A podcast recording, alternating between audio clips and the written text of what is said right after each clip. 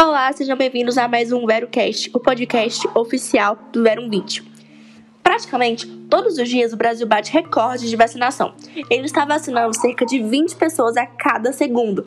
Nosso país já adquiriu doses para mais de 100% da população brasileira. E agora o Brasil vacinou 50% da população brasileira acima de 18 anos com pelo menos uma dose. São 80 milhões de vacinados. Nosso país é um dos países que mais está vacinando no mundo.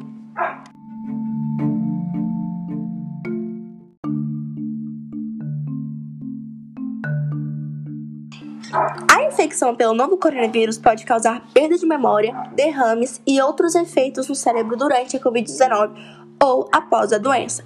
80% das pessoas hospitalizadas com Covid apresentaram sintomas neurológicos.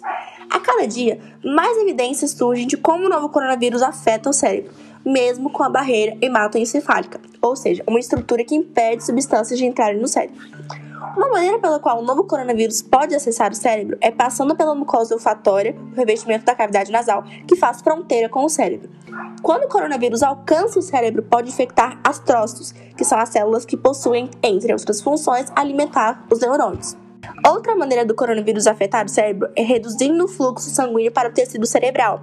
O novo vírus pode afetar o comportamento dos pericitos, que são as células do sangue, afetando o fluxo sanguíneo para o cérebro isso também pode ser uma das causas para a pressão alta em pacientes com Covid.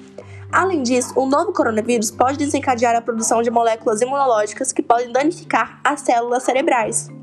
O novo corona pode desencadear a produção de autoanticorpos e esses autoanticorpos podem atacar o próprio tecido do cérebro. Portanto, já existem alguns mecanismos para explicar o motivo de 80% das pessoas hospitalizadas manifestarem sintomas neurológicos. O novo coronavírus pode infectar células do cérebro, alterar o fluxo sanguíneo para o cérebro e também estimular que as células do corpo ataquem o próprio cérebro. Resultados assim foram possíveis graças a uma cooperação internacional com geneticistas do mundo inteiro e pode abrir o horizonte para novas terapias ou vigilância em pacientes mais suscetíveis.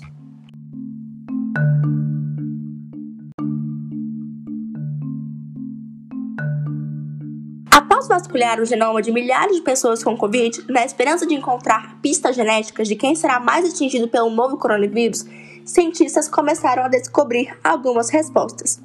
Embora fatores ambientais, clínicos e sociais desempenhem um papel na exposição à gravidade da doença, a composição genética de um indivíduo contribui para a suscetibilidade e resposta à infecção viral seja para infecção pelo coronavírus ou outros patógenos. Algumas pessoas podem apresentar falhas no gene TLR7 e não detectar o vírus da forma correta. Outras podem produzir menos moléculas no sistema imunitário por conta de outras falhas genéticas, ou seja, é importante detectar indivíduos mais suscetíveis.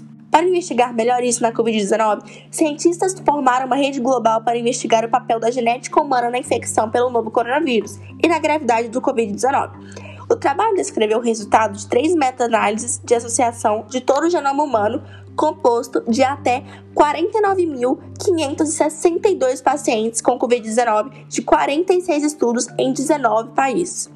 O cromossomo 3 é o que mais está relacionado com a gravidade da Covid, mas não somente ele.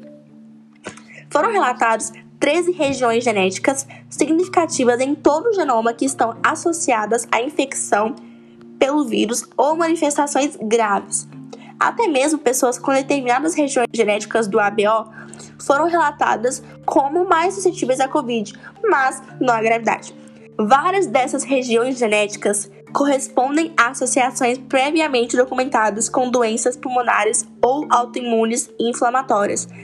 As análises genéticas encontradas foram ainda reforçadas na prática por comportamentos como tabagismo índice de massa corpóreo alto para Covid grave. Resultados assim foram possíveis graças a uma cooperação internacional com geneticistas do mundo inteiro e pode abrir o horizonte para novas terapias ou vigilância em pacientes mais suscetíveis.